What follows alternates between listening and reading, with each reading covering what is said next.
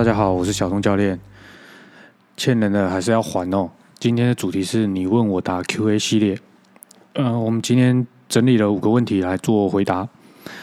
直接进主题，问题一：篮球靠基因吗？篮球是一个很吃基因的爆发力型运动，训练只是让你达到基因的极限，怎么样也没有办法跟黑人比。你认为呢？嗯，这种。体能训练跟运动哦，然后还有黑人的这个问题哦，其实我呃应该不要说回答，应该说提供一些想法给大家参考一下。就通常你在问这样子类型的问题，就是你在思考这样的问题的时候，其实我蛮想要先问你，就是说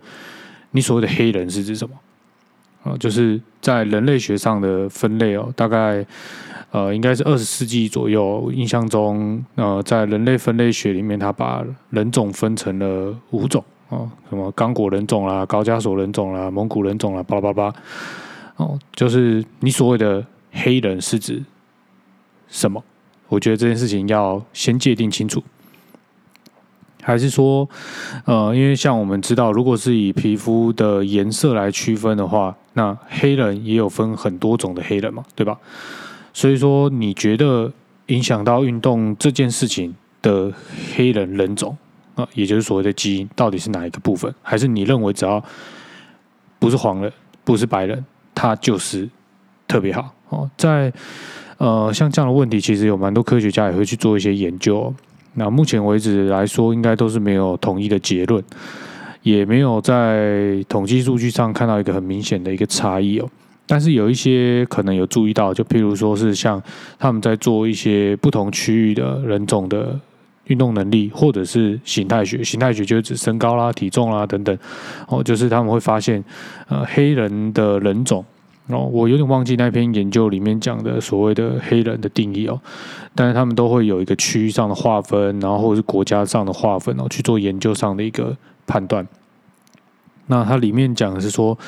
呃，这种呃黑色皮肤人种哦，它相较于我们亚洲人种这种黄皮肤的，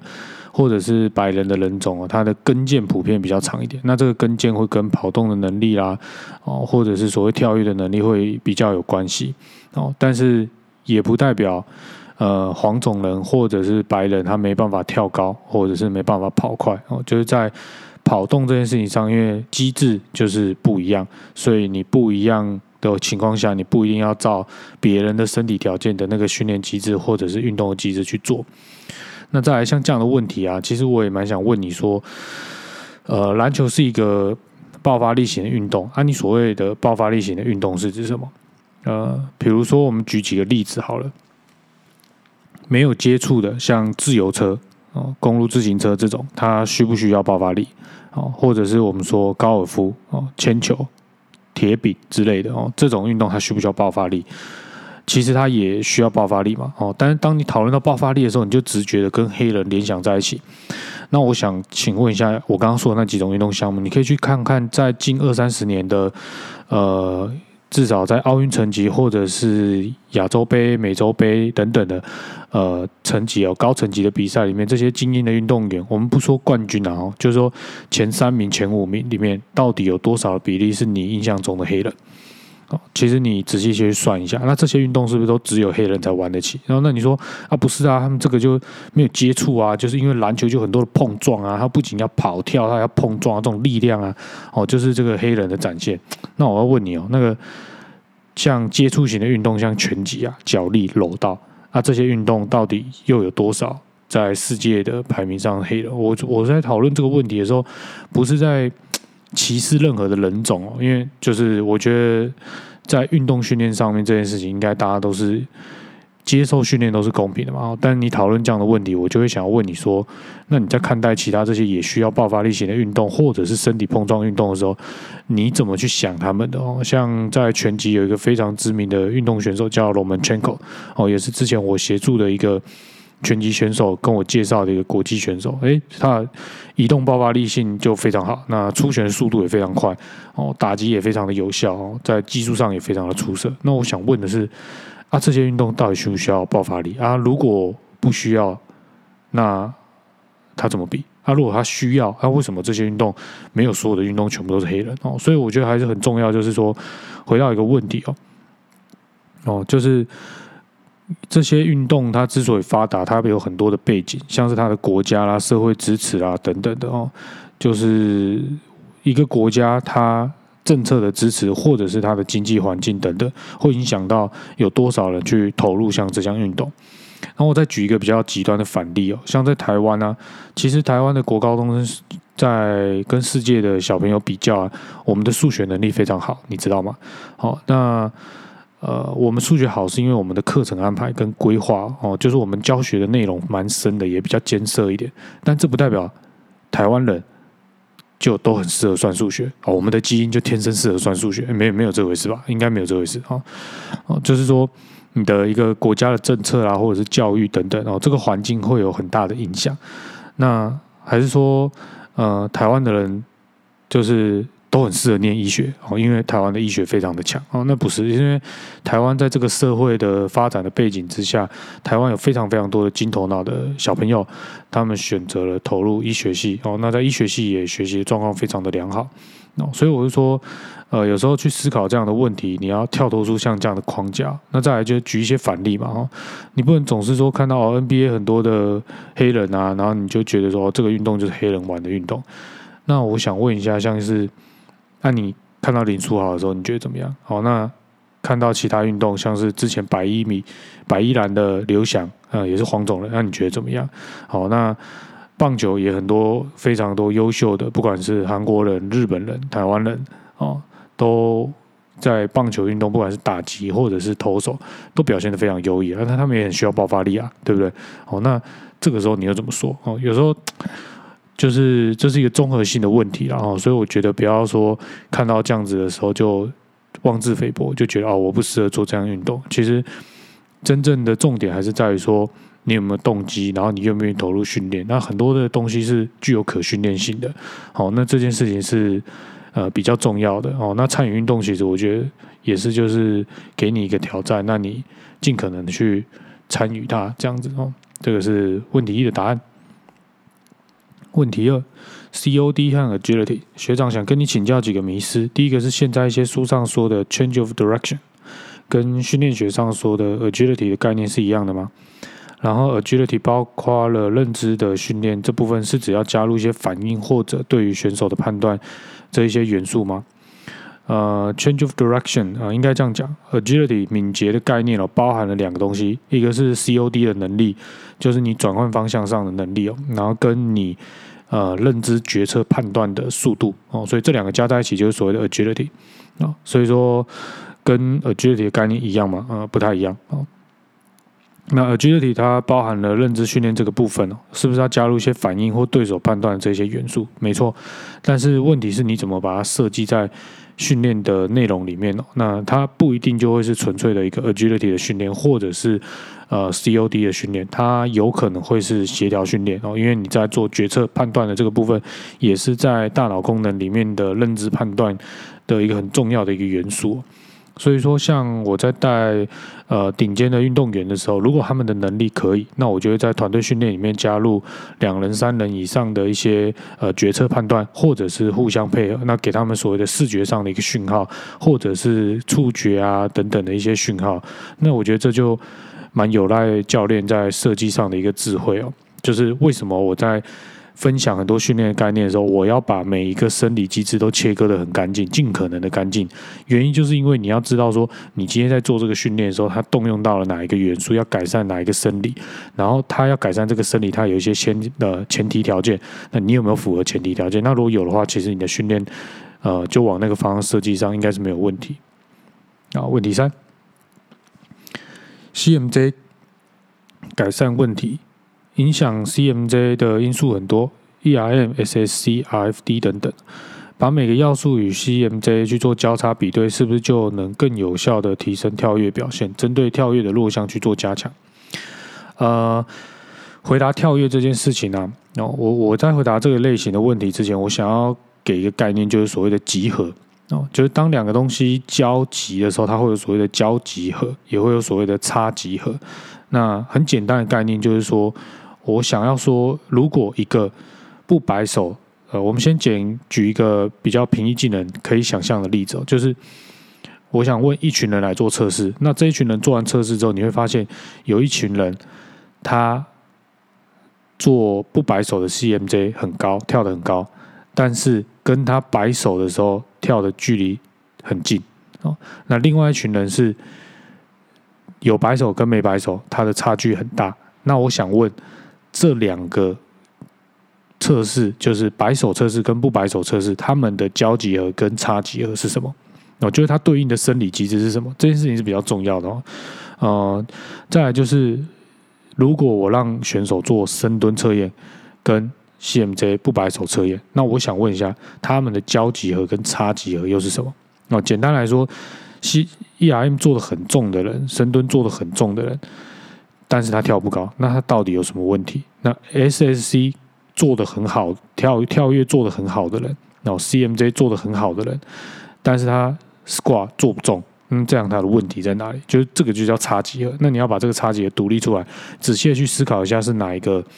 呃，生理机制影响，那有时候它不一定是哪一个，有时候它是很多个，所以有时候为什么我们要做很多项测试，就是有点像剥洋葱这样一层一层把它的呃剥开来，就是我做了一次交叉之后，我看到了一些元素，哎，好像是这个测验不包含的。那今天这个小朋友或者是选手，我没有办法判断他到底是哪一个部分不好的时候，那我可能就要针对差几何里面的那些测验。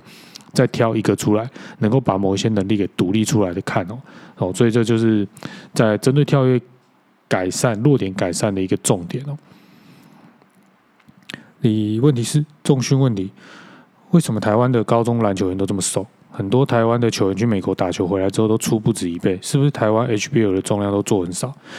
呃，我我协助过跟看过的 HBL 的队伍应该。不算很多，但也不算很少哦。所以说，是不是台湾 HBL 的球员的重量都做很少？如果呃，依我协助的经验跟看过的经验，或者是我有朋友是体能教练听过的经验哦，那。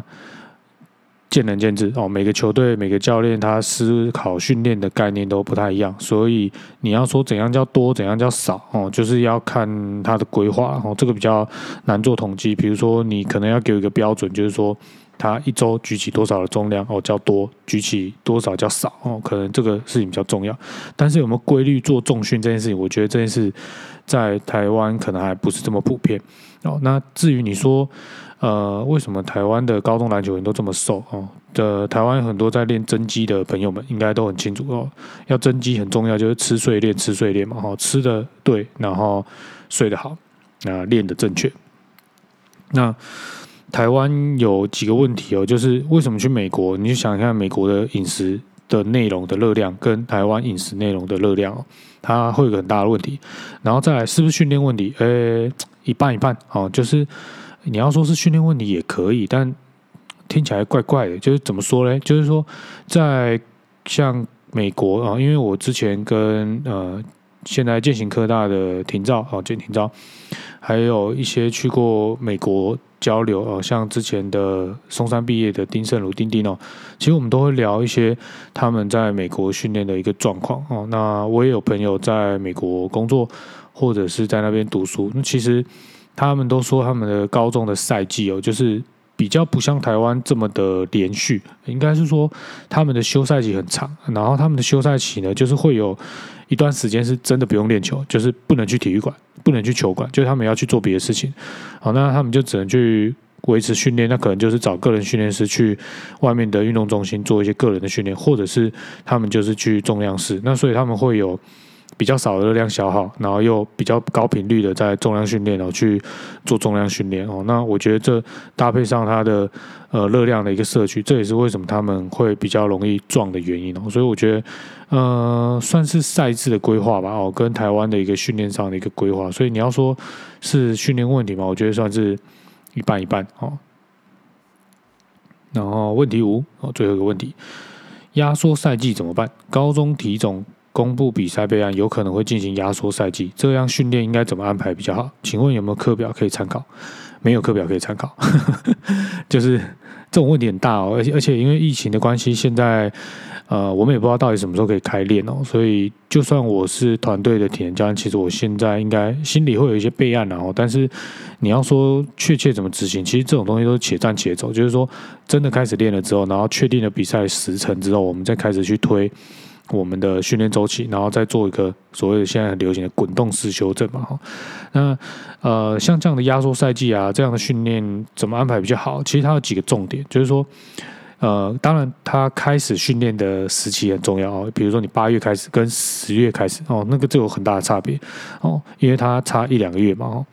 然后再来就是你赛季开启开始是什么时候？哦，依照我看网络上的新闻，可能是一月开始赛季。那以 HBL 的甲组来看，可能一月是资格赛，哦，那接着二月就是预赛，三月就是十二十二强，那，再来就是八强，然后四强，哦，可能节奏就会非常的紧凑啊。除非整个赛程有做调整，那它的赛程跟赛程之间的时间有被拉长或缩短，那我们才另当别论哦。所以。你看，其实是有非常非常多的状况，就是非常吃呃体能教练在应变的能力哦。哦，不过可以提供几个重点啊，就是给大家参考一下。就是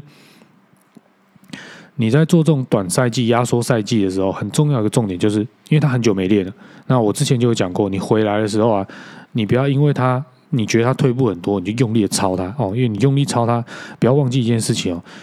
什么样的球队可以夺冠军？就是比亚军强的球队会夺冠军，你知道吗？哦，就是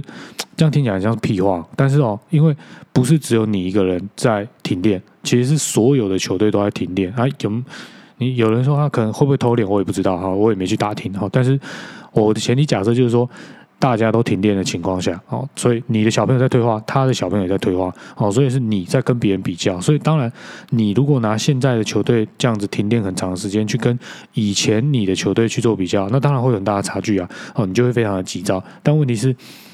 拿冠军的球队是比第二名强的球队嘛，对吧？所以说，呃，你要去思考是说，你现在应该要做什么，这件事情是比较重要的。然后再来就是，不要忘了，篮球是一个。战技术型的战术跟技术导向型的运动，体能它只占了胜负可能三分之一而已，所以重点还是战技术。那呃，总教练这个时候就要去思考说，他到底有多少的可用之兵？假如你今天为了追逐胜利跟胜负的时候，你可以用的人比较少，那你的续航力就会是你开季开始训练的时候很重要的一个训练主轴。那我会建议你就针对这个主轴，确实的把这个能力。练到相对稳定的时候，才去针对，譬如说碰撞啊、大重量啊，就提升他身体的对抗性啊、力量性、特性啊等等的哦，这些下一个主轴再再去做哦。那至少你要把一个能力稳定下。依我现在看来，就是假如我们下个月或者是下下个月我们可以开训哦，那依照这样子已经放假这么长的时间了，那我们要把这能力稳定下，可能也至少要两个月左右哦。那我比较不推荐就是。练了一两周、一个月，就觉得啊，好像又缺对抗力，然后我们赶快来去练一下对抗，然后开始做大重量，或者哎，觉得我们的球员好瘦，我们多练一点增肌什么的。我比较不推荐这样，然后因为你的身体要适应、要稳定下来，其实它需要时间。那如果你就东练练、西练练，最后它什么东西都还没稳定，就有点像是呃新长出来皮肤还没有呃长好的时候，你就用手一直戳它，给它新的刺激，这种感觉啊，就是说那个东西可能又。我我的形容就是崩溃，就是说它它又会消失。那可是这种压缩赛季，因为它如果你有幸可以一直晋级到后面，那就代表他的比赛会一直来，一直来，一直来，一直来。那如果你前面东西没有练好，就会变成说前面看起来都不错，那练。比赛比到一半的时候，你那些东西开始崩溃，然后你就是新的东西还没练好，但是原本练的东西又崩溃了，那你就最后什么都没有，哦，那状况就会变得比较惨，好，那所以假如你的战技术有一定的系统跟建立，那我觉得其实像这样的压缩赛季就非常考验所谓的总教练跟呃所谓的专项教练的一个功力哦，就是说。你怎么去在短时间之内去整合选手他需要比赛的一个战技术的一个状况哦？那站在体验教练角度，假如你的可用之兵比较多，那我就会建议就是说，你练了一个月之后呢，把他们的基本有氧水平拉到一定的地步之后，那接下来就可以开始针对其他的的需要的比赛的能力，比如说转向啦，哦，或者是说大大重量的一个肌力的提升啊，或者是快速力量啊，肌肉收缩速度的一个角度，哦，你可以开始去做一些调整。那不过就是。嗯，就是我们真的要考量事情非常多了，因为有时候你可能在练第一个月的时候，你的一些选手他的战技术有明显的进步，那这时候你可能可用之兵变多了，那这时候你的体能课表就要相对应的去做一些呃跟动哦。原因是因为如果是站在团队的体能教练的角度啦，就是说是要去推动球队的胜利嘛，所以你的思考是有点像是一个大大团队的式方式思考，就不是说一对一的教练，一对一的教练就是说我为了这个球员最好，那我应该怎么做？哦，那这个答案就是固定的哦，就是基本上是有一个逻辑的哦。但是像是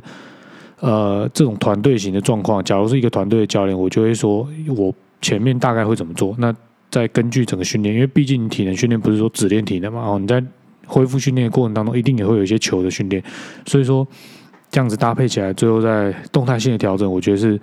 蛮蛮重要的，就是蛮吃体能教练应变的能力啊。我只能这样讲。所以说有没有课表可以参考？呃，我还还真的没有，而且哦，呃，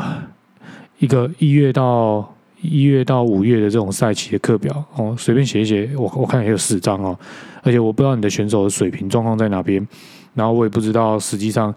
呃你的球队。缺了什么？然后你们战技术的一个风格，所以说真的，如果只是这样子问问题，要给参考，还真的蛮困难的哦。就是没有测试，我不会写课表啊。然后在做专项的辅助的时候，如果没有跟总教练讨论过他要的方向，基本上也我也不不太知道我训练的方向是不是有什么细节要顾及哦。所以大概就是这样。OK，那今天就先回答五个问题。如果之后大家还有问题，可以陆陆续续的寄给我，或者是留言给我。呃，希望我可以定期的。拨出空档来把相关的问题给回答。今天就到这边了，拜拜。